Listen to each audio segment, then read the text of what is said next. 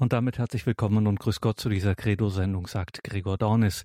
Wir schauen heute wieder in die Heilige Schrift, genauer in das Lukas-Evangelium, ausgelegt von Palutinerpater Hans Buob, dem Exerzitienmeister und gefragten Bibelausleger aus dem Exerzitienhaus St. Ulrich in Hochaltingen im schwäbischen Landkreis Donau-Ries. In dieser Reihe dürfen wir immer wieder staunen, welche großen Botschaften wir in der Heiligen Schrift finden und vor allem, wie sich das Wort Gottes direkt an uns richtet. Keine Geschichten aus der Vergangenheit, sondern Wort Gottes in unsere Zeit, in unser Herz. Dürfen Sie sich auf gar keinen Fall entgehen lassen, liebe Hörerinnen und Hörer.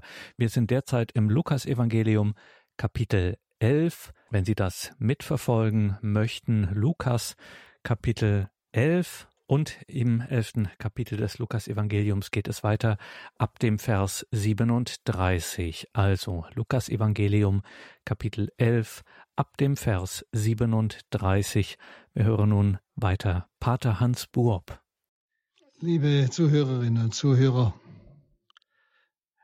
wenn Sie wieder aufschlagen im Neuen Testament, ist immer gut, wenn Sie das mitlesen können, nicht bloß hören. Und das ist das Lukasevangelium, das Kapitel 11, Vers 37. Bis dahin sind wir schon einen gewissen Weg miteinander gegangen. Und ich möchte Sie einfach wieder auch daran erinnern, es geht nicht um ein schönes spirituelles Buch. Es geht um das Wort Gottes selbst, der zu mir spricht. Man muss sich immer das auch so vorstellen, wenn wir so hören, dass Gott manchmal zu Menschen so direkt spricht wie zu Heiligen. Nicht? Da hätte man auch manchmal gern den Wunsch, dass er zu mir redet und mir sagt, wo ich dran bin. Aber er hat's ja getan und er tut es. Es ist ganz konkret sein Wort. Und so sollten Sie auch jetzt bei dieser Betrachtung mit diesem Wort umgehen. Und ich möchte jetzt wieder einladen, dass wir hineinhören in dieses Wort, hineinhören, was er mir sagen will. Es geht ja nicht darum, gleichsam so Zuhörer oder Zuschauer zu sein, was Jesus damals den Leuten gesagt hat, sondern er sagt es ja jetzt mir. Und wichtig ist, dass ich mich frage, Herr, was für eine Botschaft hast du heute Abend für mich? Und zwar versuchen Sie hineinzuhören auf dem Hintergrund Ihres Heute. Vielleicht haben Sie heute herrliche Stunden erlebt, vielleicht war es ein ganz alltäglicher Tag, vielleicht ein langweiliger Tag, vielleicht auch ein sehr schwerer Tag. Herr, was willst du mir sagen? In meine Situation, in meine Beziehungen, in all das, was mein Leben heute und, in, und zur Zeit eigentlich ausmacht. Lesen wir mal die ersten Verse 37 bis 41. Nach dieser Rede lud ein Pharisäer Jesus zum Essen ein. Jesus ging zu ihm und setzte sich zu Tisch. Als der Pharisäer sah, dass er sich vor dem Essen nicht die Hände wusch, war er verwundert. Da sagte der Herr zu ihm, O ihr Pharisäer, ihr haltet zwar Becher und Teller außen sauber, innen aber seid ihr voll Raubgier und Bosheit. Ihr Unverständigen, hat nicht der, der das Äußere schuf, auch das Innere geschaffen? Gebt lieber, was in den Schüsseln ist, den Armen, dann ist für euch alles rein. Was ereignet sich hier? Jesus hat gerade noch zu einer großen Volksmenge gesprochen, wie wir es letzte Mal hörten. Und jetzt holt ihn gleichsam ein Pharisäer so aus der Volksmenge heraus und lädt ihn zum Essen ein. Also er will jetzt einmal diesen Jesus näher anschauen, ihn beobachten. Und es fällt ihm gleich mal auf, er hat die Hände nicht gewaschen. Man muss sich da so vorstellen, es ging ja nicht darum, dass die Juden oder die Pharisäer sich die Hände wuschen, weil sie schmutzig waren und deshalb vor dem Essen die Hände waschen, so wie wir es auch machen, wenn wir schmutzige Hände haben. Sondern da geht es nicht um schmutzige Hände, sondern es ging um einen Ritus. Es war ein Gesetz, das sie sich selbst gegeben haben, nämlich vor dem Essen die Hände zu reinigen.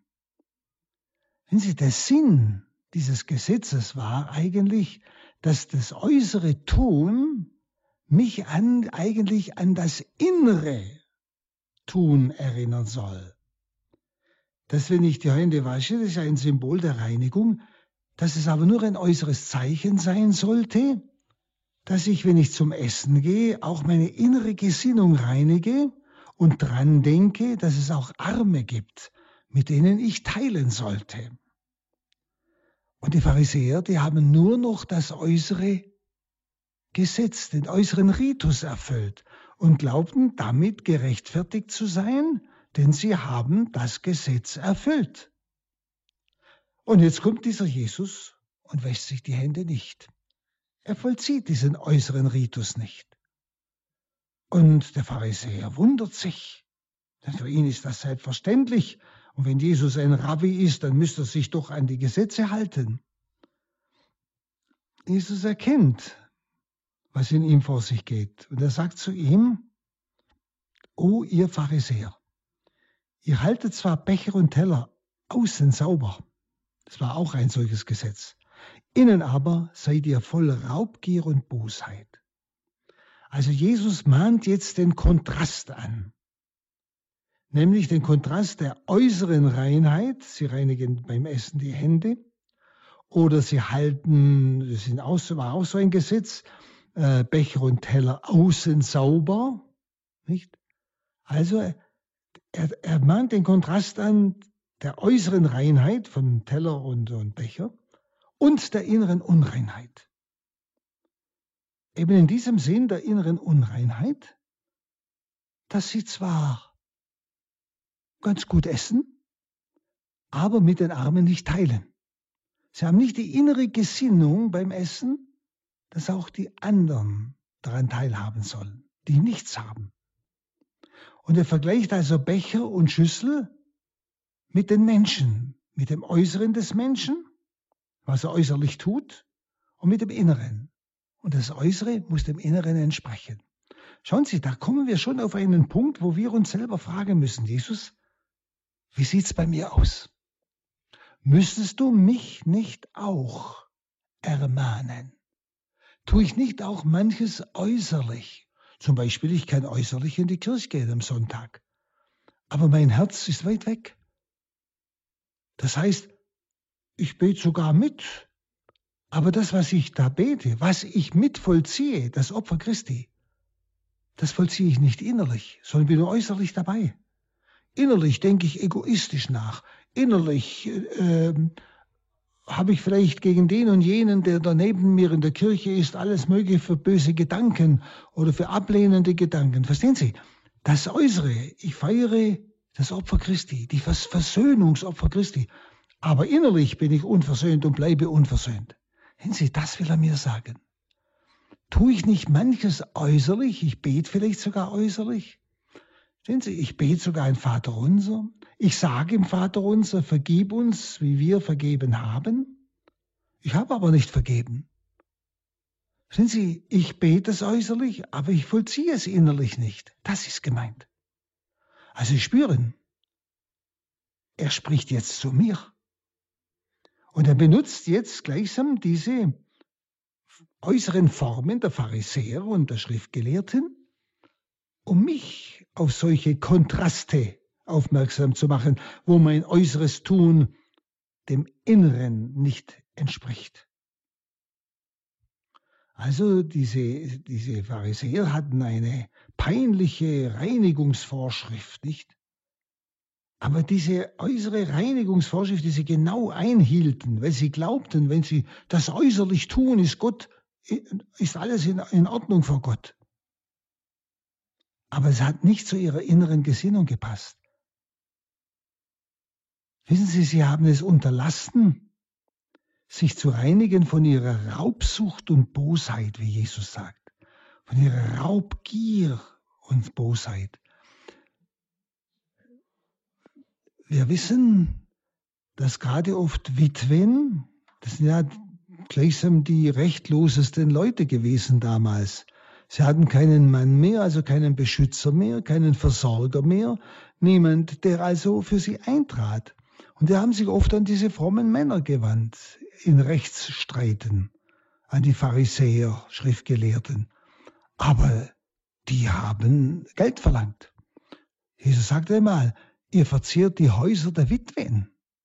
Verstehen Sie, innerlich war in diesen frommen Männern eine richtige Raubgier, Geldgier, ja Bosheit.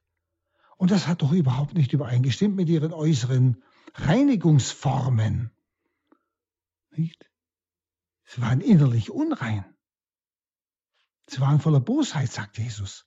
Schauen Sie, und da müssen wir unbedingt immer wieder auf uns schauen. Zu schnell kommen wir genau in diese Situation, dass wir äußerlich etwas tun, auch religiös tun, und innerlich stimmt das überhaupt nicht. Nicht? Denn Gott schuf das Äußere und das Innere. Gott schuf Leib und Seele. Und die Reinigung des Körpers reinigt noch nicht den Schmutz des Herzens, reinigt noch nicht den Schmutz und das Sündhafte der Seele, das ist doch klar. Sondern es ist nur ein Bild. Dieses äußere Reinigen will mich ermuntern, ermahnen, das Innere zu reinigen, also durch Umkehr, Reue, Versöhnung, je nachdem, was an Bosheit in meinem Herzen ist. Also das Tun von innen heraus bestimmt den ganzen Lebenswandel des Menschen. Wenn Sie mein äußeres Tun bestimmt mein Lebenswandel nicht besonders. Nicht? Hören Sie, wie viele äh, beten äußerlich Morgengebet, Abendgebet, leben aber den ganzen Tag im Krach mit Mitmenschen, also in der Lieblosigkeit. Vielleicht gehen sogar am Sonntag in Kirche, aber leben ein unmoralisches Leben. Sind Sie, das sind Zeichen, äußerlich tun Sie so etwas, was eigentlich gut aussieht. Aber innerlich ist genau das Gegenteil. Und das Innere, das, was von innen herauskommt, das bestimmt den Lebenswandel des Menschen glaube, das können Sie sehr gut nachvollziehen. Und deshalb ist die Mahnung des Herrn eine doppelte. Einmal das Innere der Schüssel sollen Sie den Armen geben. Also jetzt im Blick auf die Reinigung der Schüssel, nicht als Kultsvorschrift. Aber wichtiger wäre, dass Sie den Inhalt der Schüssel, das Essen, den Armen geben, die nichts haben. Also, dass Sie barmherzige Liebe üben, das wäre wichtig. Und zweitens, die zweite Mahnung, dass sie durch Waschung der Hände die Unreinheit des Herzens nicht reinigen, sondern nur durch tätige Herzensgüte. Und darum sagt Jesus plötzlich dieses Wort Idu, dem Griechischen, ist wieder dieses aufschreckende, passt auf. Nicht? Schaut, dann ist euch alles rein. Also, sie sollen die tätige Herzensgüte tun. Eh du, passt auf. Wenn ihr auf das Innere achtet, dann ist euch alles rein. Dann braucht ihr die Schüssel nicht reinigen. Die Schüssel, die sowieso schon sauber ist, nur eben als, als Ritus, nicht? Also, wie gesagt, hören wir in uns selbst hinein. Wir sind überall in dieser Gefahr und das sollten wir einfach sehen. Dass wir äußerlich irgendwas leisten, aber innerlich ist die Gesinnung gar nicht da. Wir beten äußerlich, wir leisten etwas, aber wir haben keine innere Beziehung zu Gott. Und unser Leben entspricht gar nicht seinem Willen. Die Frage ist einfach, handle ich aus der Liebe, aus dem Innern, aus der Herzensgüte. Nicht? Dann der Vers 42. Es kommt wieder ein Wehe. Doch weh euch Pharisäer, Ihr gebt den Zehnten von Minze, Gewürzkraut und allem Gemüse, die Gerechtigkeit aber und die Liebe zu Gott vergesst ihr. Man muss das eine tun, ohne das andere zu unterlassen. Also zuerst hat er sie angesprochen auf diese Reinigungsvorschriften, die sie rein äußerlich tun, nicht Hände waschen vor dem Essen. Aber innerlich sind sie voller Raubgier. Hat also nichts zu tun mit Reinigung des Herzens. Und jetzt spricht er diesen Zehnten an. Und Jesus prangert wiederum ihren veräußerlichten, ja, Legalismus, also diese veräußerlichte Gesetzeserfüllung an. Weil sie sagen, wenn sie das Gesetz erfüllen, wenn sie diese, und das sind ja zum Teil menschliche Gesetze, die sie da gemacht haben, wenn ich das erfülle, bin ich vor Gott gerechtfertigt. Nicht?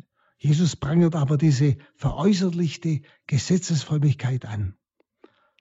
Mit ihrem Zehnten bauen sie ein, gleichsam einen Zaun um das eigentliche Gesetz. Denn Gott fordert gerechtes Verhalten gegen den Nächsten im fünften Gebot.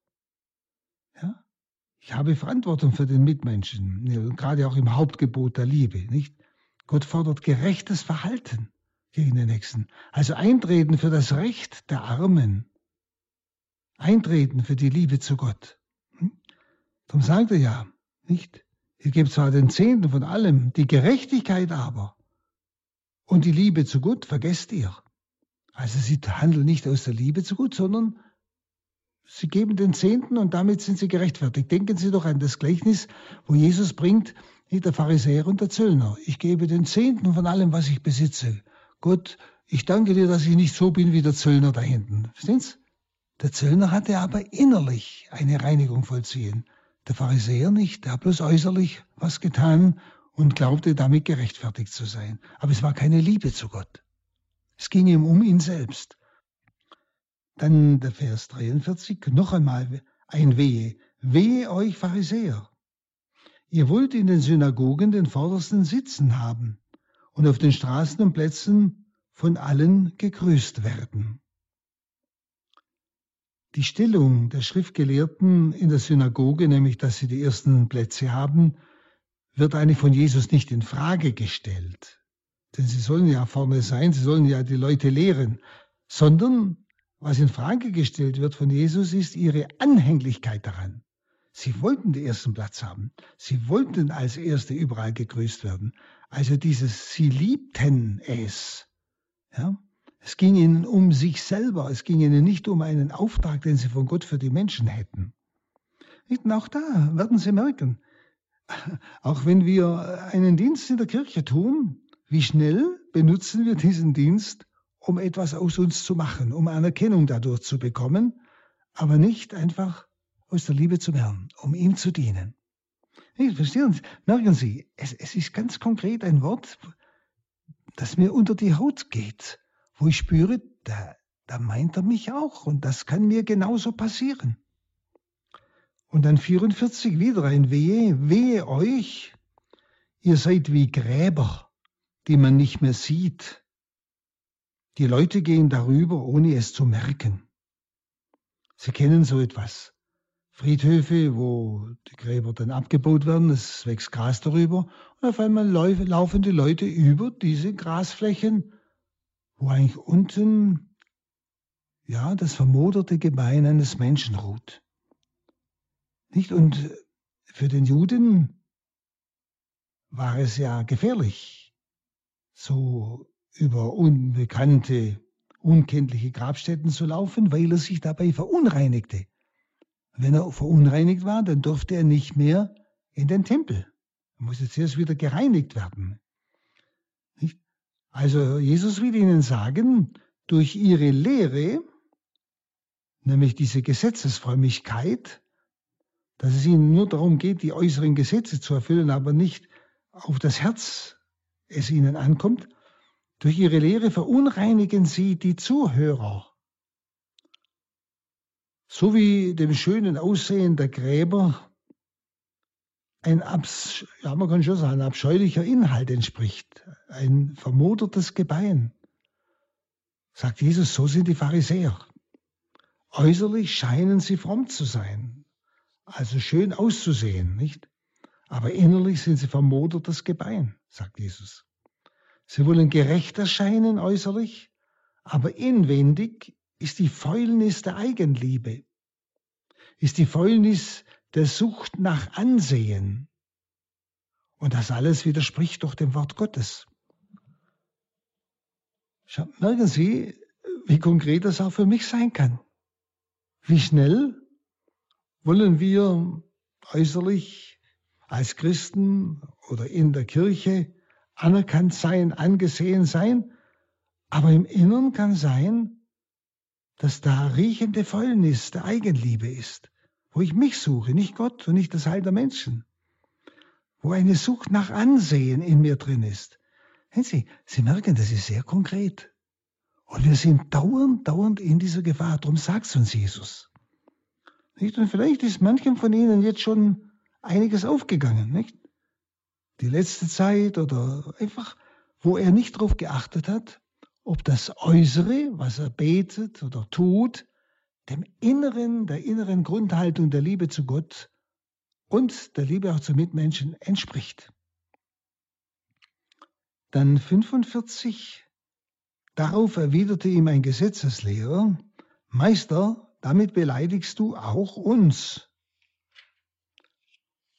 Also Jesus hat ja wie den Pharisäern gesagt und jetzt kommt ein Gesetzeslehrer und sagt, damit beleidigst du auch uns. Der heilige Lukas, der uns diese Worte Gottes überliefert hat, der meint immer beide Gruppen, sowohl die Schriftgelehrten wie die Pharisäer. Und zwar einfach deshalb, weil Manche Gesetzeslehrer waren ja Pharisäer und umgekehrt. Und deshalb wechselt auch der heilige Lukas immer wieder äh, die beiden in der Anrede. Einmal spricht er die, lässt er Jesus die Pharisäer ansprechen und dann wieder die Schriftgelehrten. Aber es sind immer beide gemeint. Denn beide hatten dieselbe Grundhaltung. Und was er jeweils, was Jesus jeweils sagt, ist gültig für beide. Weil weithin die Gesetzeslehrer, wie gesagt, eben auch Pharisäer waren. Und deshalb fühlt sich auch der Gesetzeslehrer hier durch den Wehruf gegen die Pharisäer ebenfalls betroffen, nicht? Darum sagt er ja, Meister, damit beleidigst du auch uns. Dann 46, die Antwort Jesu. Weh euch, ihr Gesetzeslehrer, nicht? Jetzt sagt er ihnen genauso das Wehe. Ihr ladet den Menschen Lasten auf, die sie kaum tragen können. Selber aber rührt ihr keinen Finger dafür. Also Jesus spricht hier jetzt ganz bildhaft.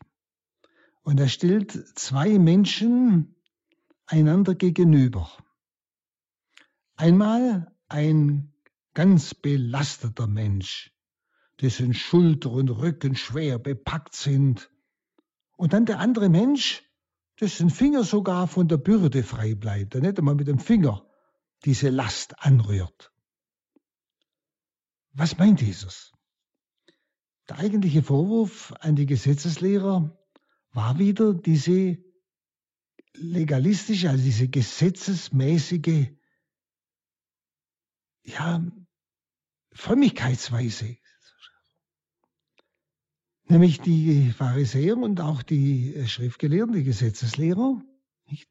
sie forderten von den Menschen, was sie selbst nicht erfüllen würden, wenn sie anstelle dieser Menschen wären. Das heißt, das Volk, das normale Volk, kennt ja die vielen menschlichen Gesetze gar nicht, die die Rabbis um die zehn Gebote herum gemacht haben. Nicht die Auslegung der Tora des Gesetzes also beinhaltet 613 Gebote und Verbote. Also lauter menschliche Gesetze, die sich um die einzelnen Gebote Gottes herumranken, nicht wie viele Schritte man gehen darf am Sabbat, nicht, sind menschliche Gesetze. Oder auch Gesetze, Sie erkennen das, wo Jesus das anklagt, äh, wenn man eine Opfergabe bringt, dann brauche ich den Eltern die, die, die Ehrfurcht nicht äh, bezeigen. Also wo, wo sie die Gesetze sie eigentlich am Gebot Gottes vorbeiführen. Also auch solche sind dabei. Nicht? Aber diese vielen 613 Verbote und Gebote kennen ja die normalen Leute überhaupt nicht. Und weil die Gesetzeslehrer und die Pharisäer überzeugt waren, nur wer die Gebote kennt und sie hält, auch diese menschlichen Gebote und Verbote, der ist vor Gott gerechtfertigt. Darum haben sie das Volk eilig als ein verlorenes Volk bezeichnet. Also sie haben den Menschen Lasten aufgebürdet. Das heißt, praktisch die Last, ihr könnt überhaupt nicht gerettet werden, weil ihr das alles nicht tut. Und wie sollen sie es tun, wenn sie es nicht kennen? Nicht? Und Jesus sagt, wenn ihr es auch nicht kennen würdet, nicht, dann würdet ihr genauso handeln. Ihr könntet es auch nicht erfüllen, weil ihr es nicht wisst. Nicht? Das ist das mit dem kleinen Finger. Ihr rührt überhaupt nicht daran. Ihr äh, tragt nicht an dieser Last der Menschen, die ja gerettet werden wollen. Darum laufen sie ja Jesus nach. Da kommt endlich einer, der uns eine Chance gibt. Die Pharisäer und die Schriftgelehrten verurteilen ja nur das Volk, dass sie verloren sind, weil sie ihre Gesetze nicht kennen. Nicht? Und jetzt kommt einer, Jesus. Und der ruft alle ins Reich Gottes. Der gibt ihnen eine Chance, dass der Vater sie liebt und dass sie äh, bereuen können und gerettet werden können. Verstehen Sie, das steckt ja dahinter.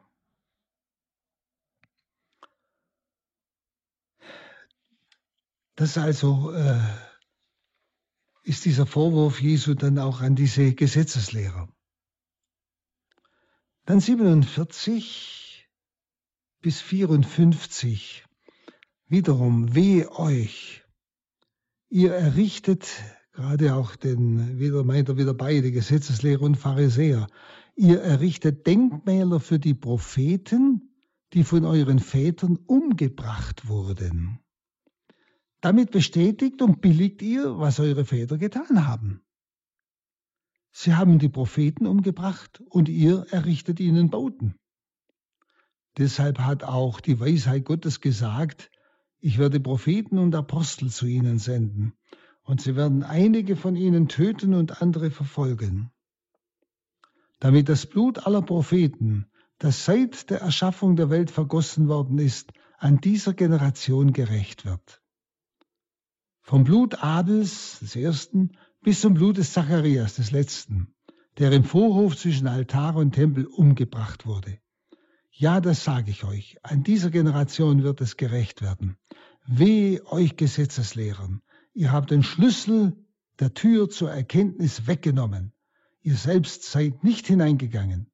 Und die, die hineingehen wollten, habt ihr daran gehindert. Also Jesus spricht jetzt äh, eine,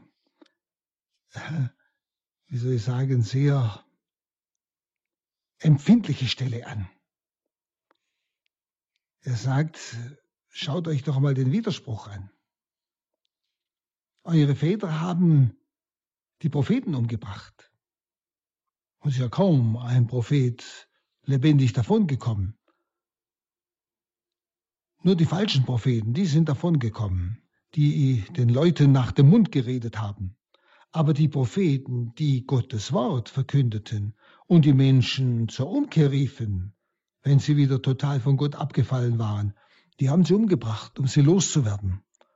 Und Jesus spricht vom ersten, nämlich von Abel, bis zum Zacharias. Das war der letzte in der hebräischen Bibel, der Propheten. Und sie alle haben sie umgebracht. Und jetzt gehen ihre Nachfolger, ihre Kinderskinder, kann man sagen, ran und bauen Denkmäler für diese umgebrachten Propheten. Und Jesus sagt, ja, damit bestätigt ihr ja genau, was eure Väter getan haben, nicht? Dass sie sie ermordet haben, dass sie nicht auf sie gehört haben. Ihr widersprecht euch doch, nicht? Und deshalb auch dieser weitere Wehruf, weh euch, wie wir das gerade gehört haben, ihr errichtet Denkmäler und so weiter. Und dann vor allem dann dieser Wehruf an die Gesetzesgelehrten. Ihr habt den Schlüssel zur Erkenntnis weggenommen. Das gemeint ist, ihr habt den Schlüssel zur Heiligen Schrift weggenommen. Denn die Heilige Schrift war für die Menschen ja ein verschlossenes Buch. Dem Rabbi wurde ein Schlüssel übergeben. Also wenn einer zum Rabbi äh, ja, erkoren war, ernannt war, berufen war, dann hat es geheißen, wir geben dir die Macht zu binden und zu lösen. Also er bekam gleichsam den Schlüssel und nun als Rabbi, als Meister, den Menschen das, das Wort Gottes, das Alte Testament, nicht, die sieben Bücher Mose und die Propheten, Psalmen, den Menschen dieses Wort Gottes zu erklären. Und Jesus hält ihnen vor, ihr habt den Schlüssel zur Erkenntnis weggenommen. Nicht, sie erklären es ja den Leuten gar nicht mehr, verstehen Sie? Sie haben ja nur noch die Leute verurteilt, weil sie nicht äußerlich diese Gesetze erfüllen, die sie gar nicht kennen. Aber sie haben ihnen sie nicht gelehrt, was eigentlich die Heilige Schrift meint. Die sind vollkommen in ihrer Gesetzfrömmigkeit untergegangen und haben gar nicht mehr auf das Wort Gottes gehört. Und haben somit auch den Leuten den Zugang zum Wort Gottes verschlossen. Darum waren die alle so hellhörig, als Jesus kam und das Wort Gottes verkündete. Er hat ja das Alte Testament benutzt, das Wort Gottes. Und alles, was dieses Wort Gottes eigentlich über ihn gesagt hat, was es vorausgesagt hat, das hat er ja verkündet. Er hat den Schlüssel genommen. Er hat die Schrift erschlossen den Leuten. Darum sind sie ihm scharenweise nachgelaufen. Sie? Und in, in diesen Gesetzeslehrern, deren Aufgabe das gewesen wäre, denen hält er vor, ihr habt den Schlüssel zur Erkenntnis weggenommen.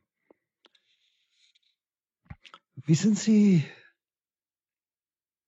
bei dieser Stelle muss sich eigentlich jeder, der von der Kirche berufen ist, zu verkünden, ob Priester, Diakon oder auch Katechet, Laie, ganz gleich, muss sich mal überlegen, ob er nicht auch den Schlüssel zur Erkenntnis des Wortes Gottes weggenommen hat, indem er die Leute nicht das Wort Gottes erschließt, was es wirklich heißt, was Jesus wirklich gesagt hat, sondern in irgendeiner Weise das Wort Gottes so auslegt, wie es ihm gerade passt.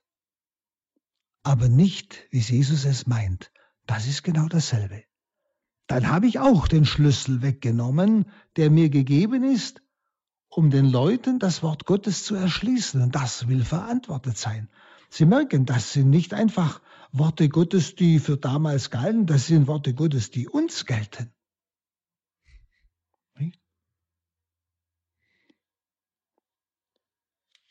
Nicht? So heißt es auch in der, zum Beispiel der Schlüssel Davids ist ja auch so ein Bild dafür, nicht? Es geht also einfach um diesen Schlüssel, der den Zugang zu den Heilsgütern eröffnet. Schauen Sie, bis heute auch spielt es eine Rolle. Bei der, den früheren niederen Weihen, da habe ich als erstes die Weihe des Ostiariers bekommen. Das ist der Türschlüssel, das heißt das Sakristan. Mir wurde vom Bischof ein Schlüssel übergeben. Aber letztlich ist das ja ein Bild.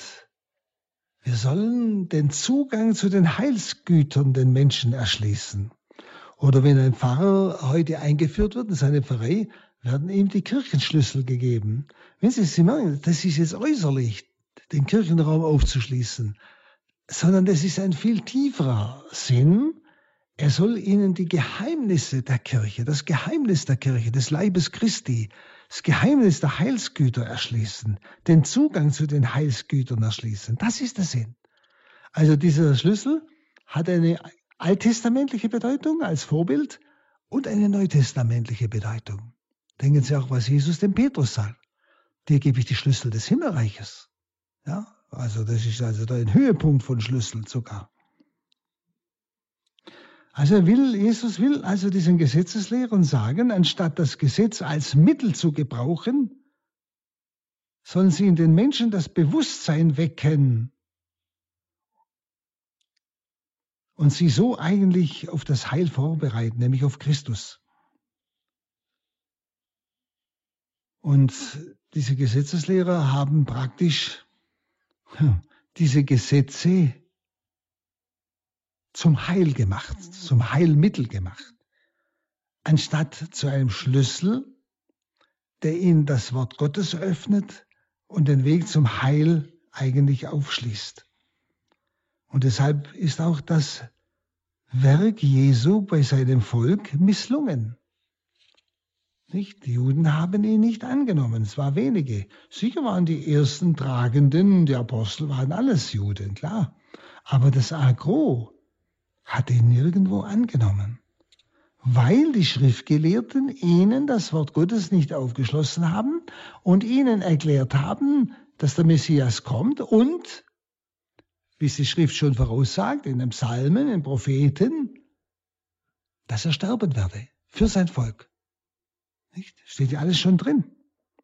Und deshalb haben, sind sie nicht vorbereitet gewesen und deshalb haben sie sich auch nicht für ihn entschieden. Und Paulus, Paulus schreibt ja einmal, das alles ist aufgeschrieben worden, uns zur Warnung, dass wir nicht dieselben Fehler machen und an äußeren Formen hängen bleiben und den Leuten nicht die Schrift erschließen. Das heißt ja, wie Jesus den Emaus-Jüngern die Schrift erschloss. Ist immer wieder dieser Schlüssel, das ist gemeint. Dann heißt es einfach, als Jesus das Haus verlassen hatte,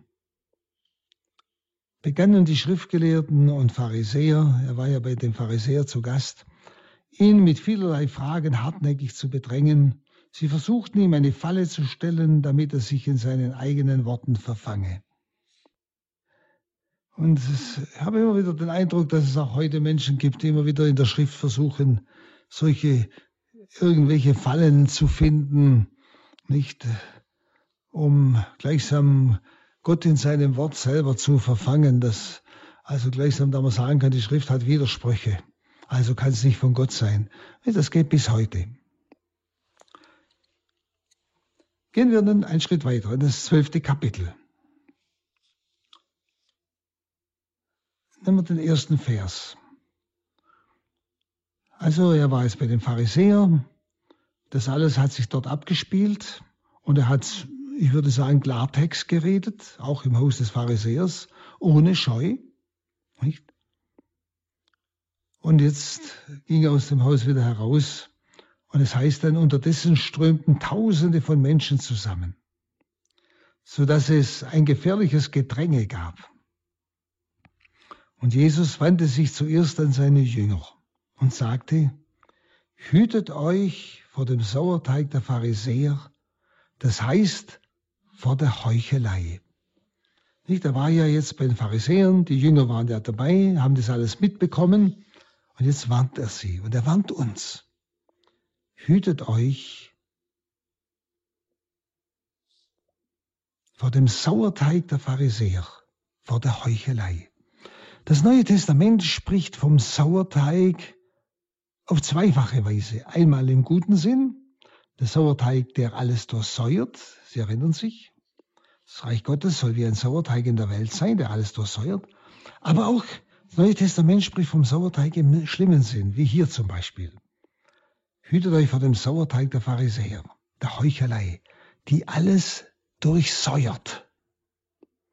Und hier meint Jesus eben das, was er hier auch ins Wort bringt, Heuchelei.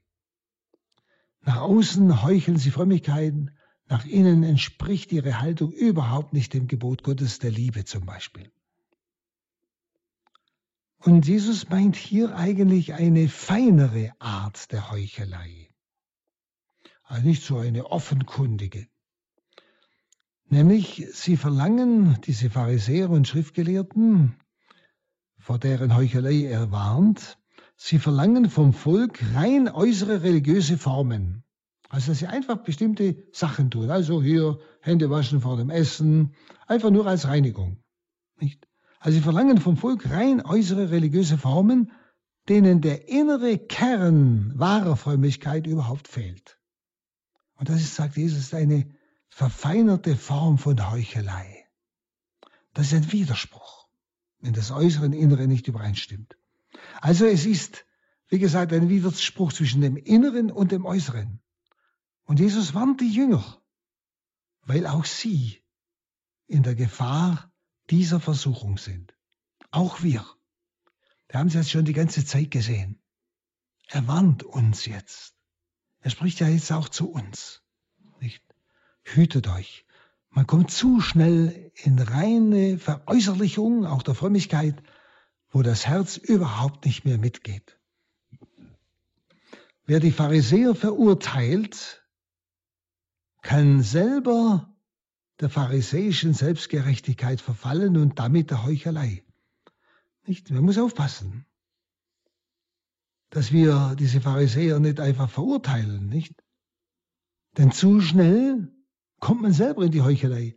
Denn wenn ich andere verurteile, entspricht das nicht der inneren Haltung, die Jesus verlangt, nämlich, dass ich in der Liebe bleibe, dass ich barmherzig bin und nicht urteile und verurteile. Verstehen Sie? Man kann sehr leicht die Pharisäer verurteilen und dadurch in die pharisäische Selbstgerechtigkeit verfallen, nämlich in den inneren äußeren Widerspruch. Man tut so bei seiner Verurteilung, als wäre man selber gerechtfertigt. Und in Wirklichkeit handelt man gegen die Liebe im Herzen. Der zweite Vers, 12.2. Nichts ist verhüllt, was nicht enthüllt wird. Und nichts ist verborgen, was nicht bekannt wird. Also hier warnt Jesus vor der verborgenen Heuchelei. Es geht um die Heuchelei.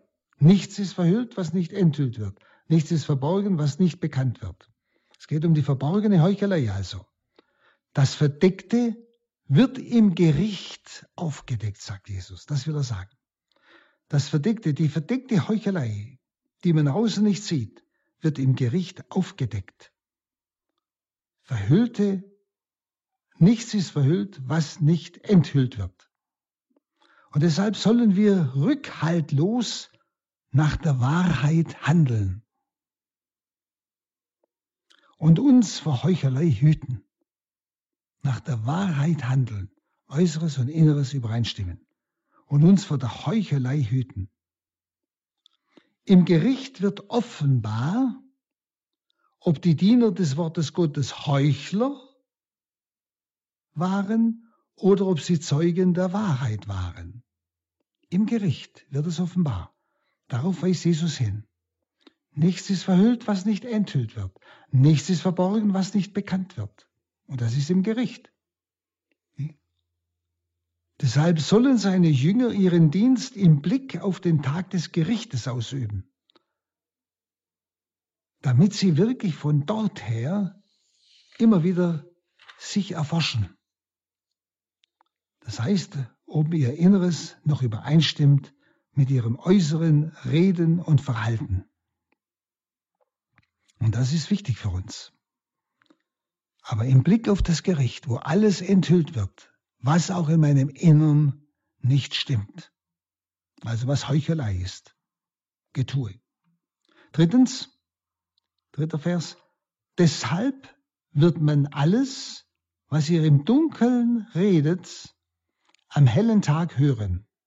Und was ihr einander hinter verschlossenen Türen ins Ohr flüstert, das wird man auf den Dächern verkünden.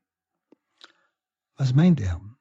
Das im Dunkeln geredete meint eigentlich jetzt den Unterricht des Herrn, der nur den Jüngern und nicht dem ganzen Volk zuteil wurde. Jesus hat ja immer wieder nur zu den Jüngern gesprochen und hat ihnen Dinge gesagt, die das Volk noch nicht verstanden hat, die ja die Jünger noch kaum verstanden haben. Aber nach der Auferstehung, nach der Geistsendung, ist es ihnen wieder gekommen. Sie erinnern sich, wie es immer wieder heißt, sie erinnerten sich, was Jesus gesagt hatte. Jetzt verstanden sie. Nicht? Und Jesus belehrt sie im Stillen, also im, im Dunklen, wie es heißt. Und das sollen sie dann einmal, wenn nach der Geistsendung, laut von den Dächern rufen. Also er will sagen, die Jünger sollen das im Verborgene Gehörte frei von Heuchelei, frei von Menschenfurcht verkünden frei von Heuchelei, nur so zu tun, als ob, oder abschneiden davon, nicht, frei von Menschenfurcht, verkünden, was er ihnen im Verborgenen gesagt hat. Das heißt, wir sollen seine Botschaft freimütig verkünden, nicht wie es an einer anderen Stelle heißt. Dann der Vers 4. Euch aber, meinen Freunden, sage ich, Fürchtet euch nicht vor denen, die den Leib töten, euch aber sonst nichts tun können.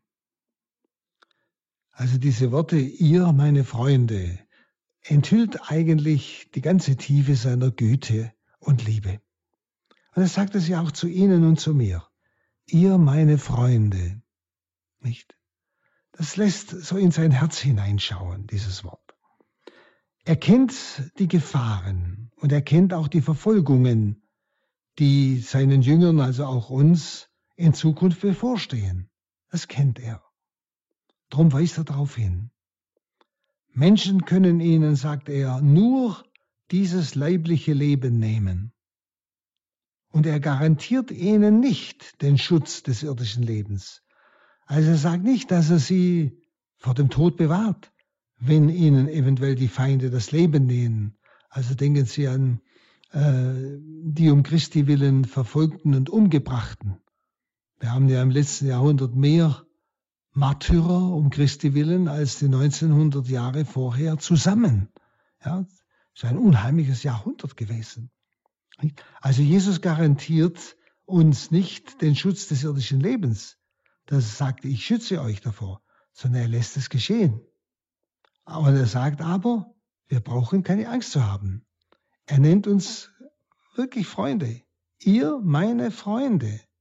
Sage ich, fürchtet euch nicht vor denen, die den Leib töten, euch aber sonst nichts tun können. Und im fünften Vers sagt er dann, ich will euch zeigen, wen ihr fürchten sollt.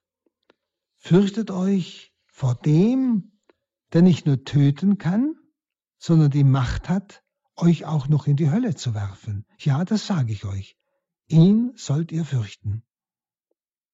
Also er mahnt, fürchtet den, der nach dem Tod in die Hölle werfen kann. Der irdische Tod ist nur der Übergang zum Leben. Den können sie euch nehmen, aber das, was Ewigkeit ist, das können sie euch nicht nehmen.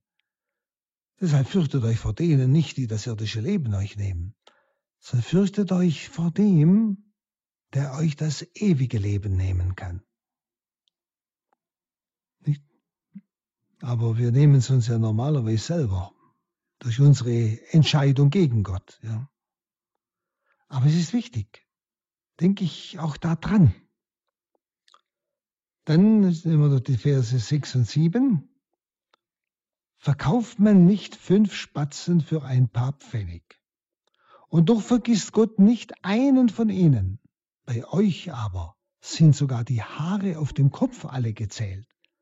Fürchtet euch also nicht. Ihr seid mehr wert als viele Spatzen.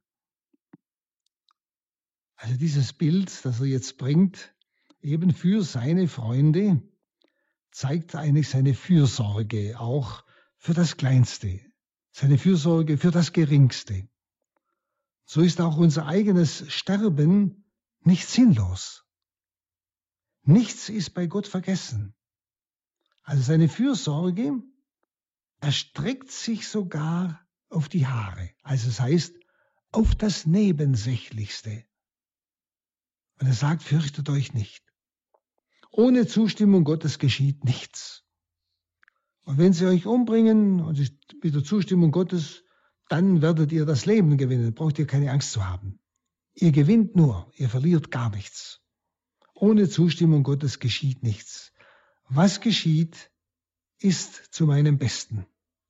Und die Furcht vor Gott ist unbedingtes Vertrauen und bedingungsloser Gehorsam. Nicht? Dass wir ihm einfach vertrauen, wissen, selbst die Haare auf meinem Kopf sind gezählt. Das heißt, dieser Gott sorgt sich sogar um das Nebensächlichste in meinem Leben.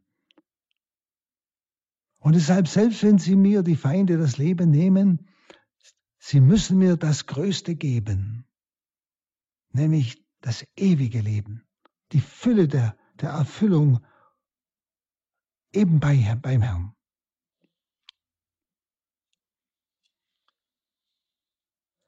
Dann nehmen wir den Vers 8.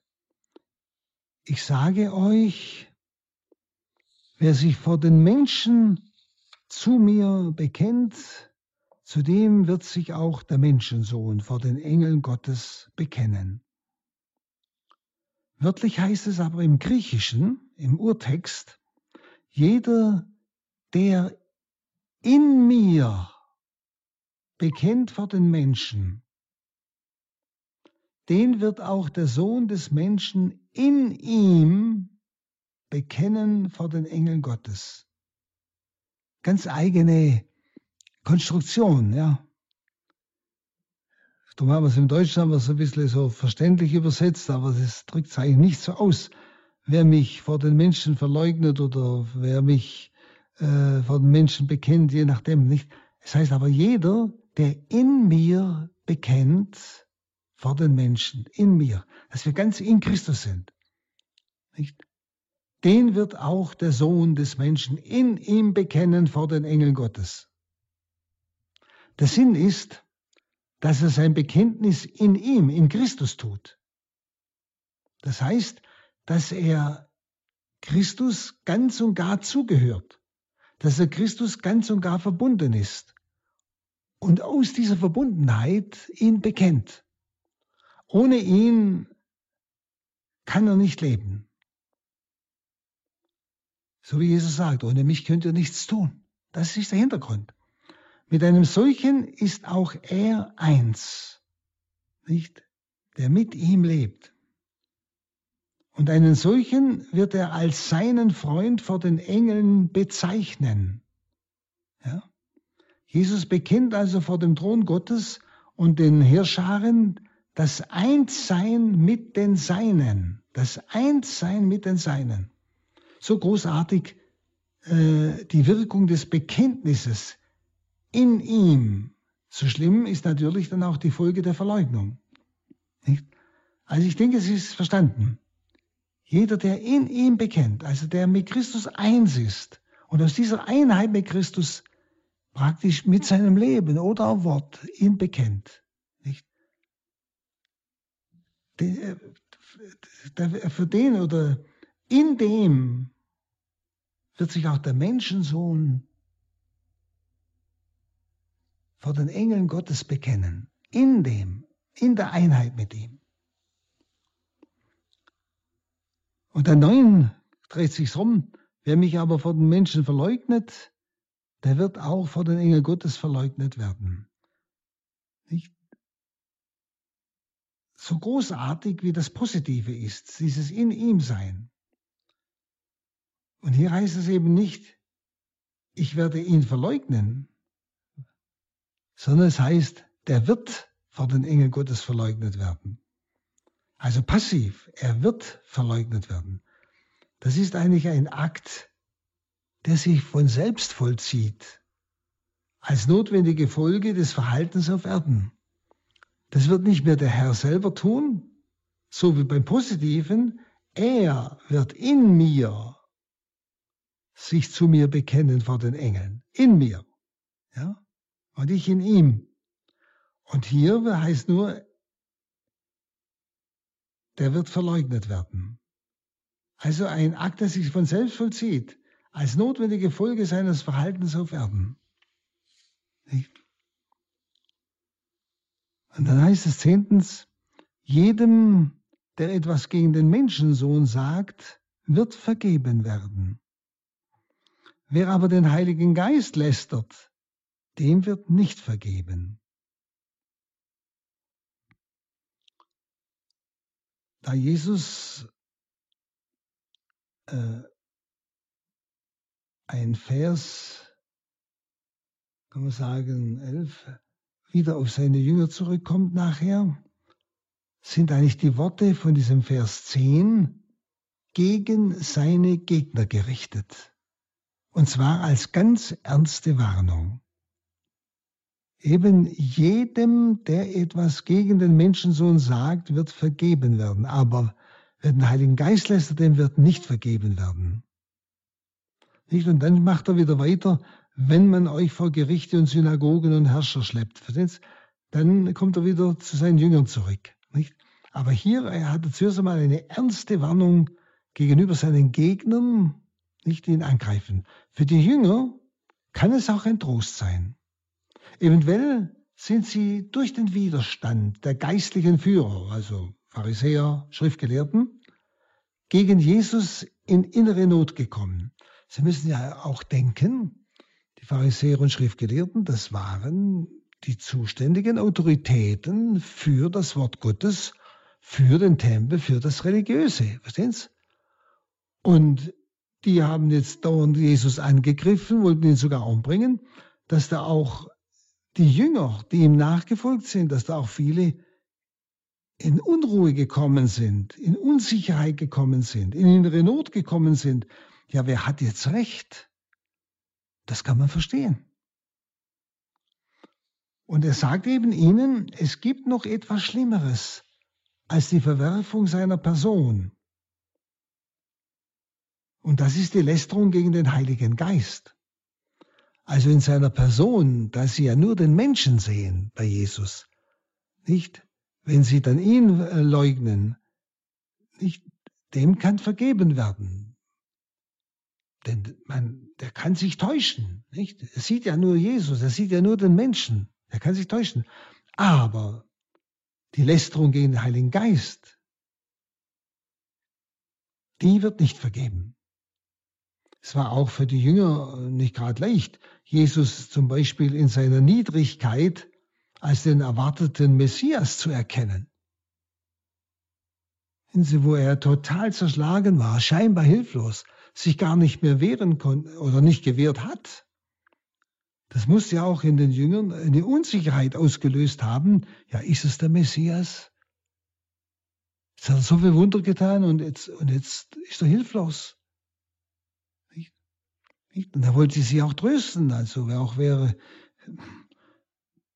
gegen den Menschensohn etwas sagt, also Zweifel oder Unsicherheit, dem wird vergeben. Nicht? Es kann auch eine ein Trost gewesen sein an seine Jünger, die irgendwie in Unsicherheit geraten sind. Nicht?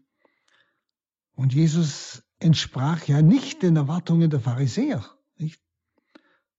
Und das hat manche Jünger auch durcheinander gebracht. Und die Lästerung des Heiligen Geistes ist eben der innere Widerstand gegen die Verkündigung, und zwar nach seiner Auferstehung. Also gegen bessere Einsicht und trotz besserem Wissen, nämlich nach seiner Auferstehung wurde der Heilige Geist gesandt als Frucht der Erlösung. Und dieser Heilige Geist hat ja die Jünger und alle, die wollten, eingeführt in die Wahrheit. Jetzt erkannten sie, jetzt verstanden sie.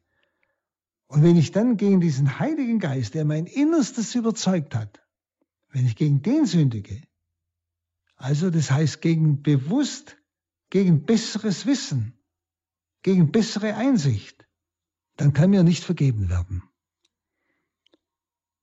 Das heißt, ein solcher Mensch will gar keine Vergebung, deshalb kann ihm nicht vergeben werden. Denn er wehrt sich ja gegen dieses bessere Wissen. Er will es ja besser, er will es ja selber besser wissen.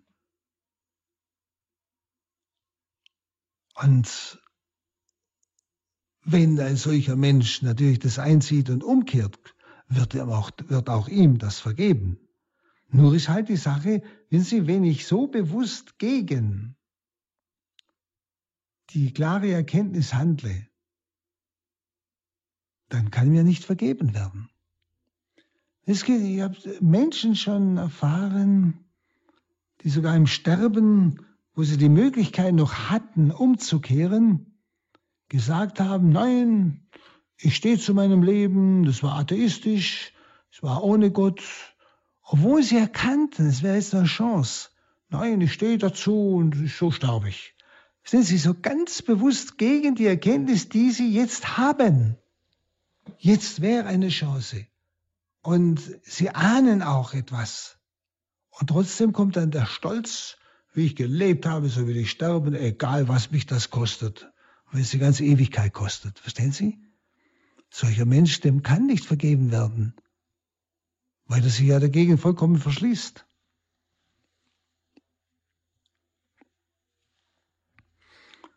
Also, es ist, man kann sagen, ein Verharren in der Verstocktheit gegen Gott. Das ist die Sünde gegen den Heiligen Geist. Ein Verharren in der Verstocktheit gegen Gott. Es ist keine Verurteilung, was Jesus hier sagt. Wenn er sagt, er wird nicht vergeben, ist keine Verurteilung, sondern es ist eine Warnung. Dass der Einzelne sich aus der Verstocktheit erhebt nicht?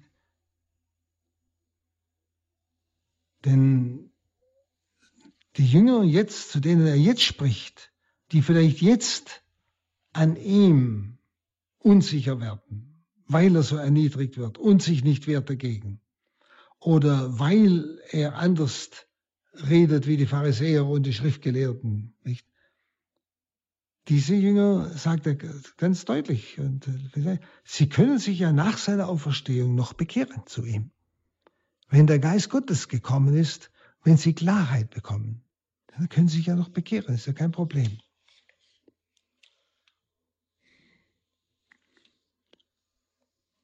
Und dann wendet sich Jesus wieder seinen Jüngern zu. Wenn man euch vor die Gerichte der Synagogen und vor die Herrscher und Machthaber schleppt, dann macht euch keine Sorgen, wie ihr euch verteidigen oder was ihr sagen sollt.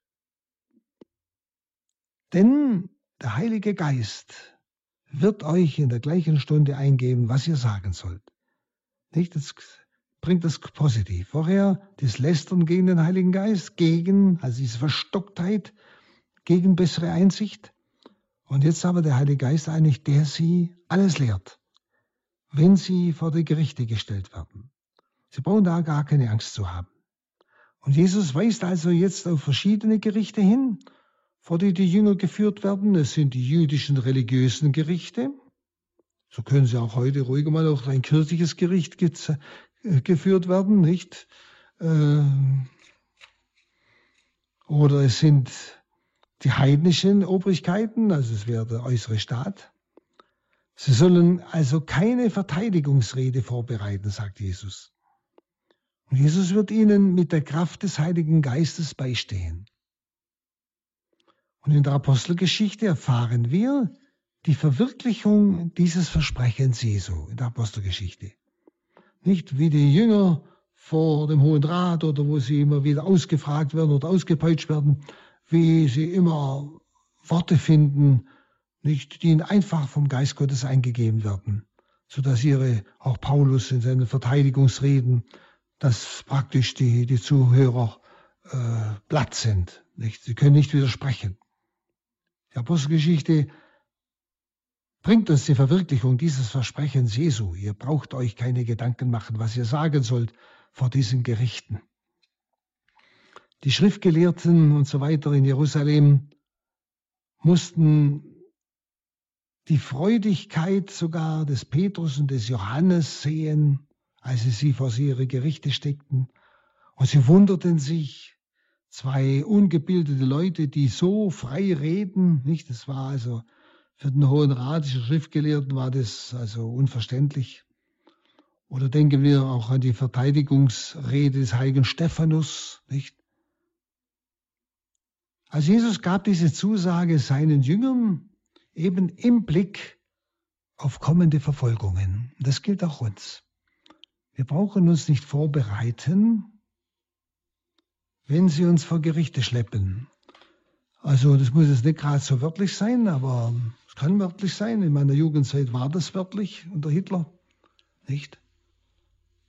Aber es kann auch so sein, dass sie, dass wir immer wieder auch so vor das Gericht der einzelnen Leute gestellt werden, die uns wegen unserer, unseres Glaubens anklagen oder verspotten oder was auch immer.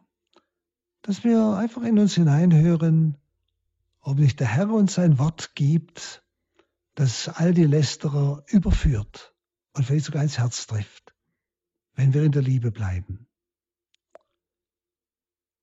So, liebe Zuhörerinnen und Zuhörer, denke, wir haben jetzt lange betrachtet, aber versuchen Sie es immer wieder, das Wort Gottes auf sich anzuwenden. Was willst du mir, Jesus, sagen? Herr, so bitten wir jetzt, gieße diesen Geist aus über alle, dass sie immer tiefer das Wort Gottes verstehen, sich angesprochen wissen, getröstet und getragen wissen und so in einer großen Hoffnung durch all die Situationen des Lebens hindurchschreiten, zum Zeugnis für viele. Und dazu segne euch der allmächtige Gott, der Vater und der Sohn und der Heilige Geist. Amen.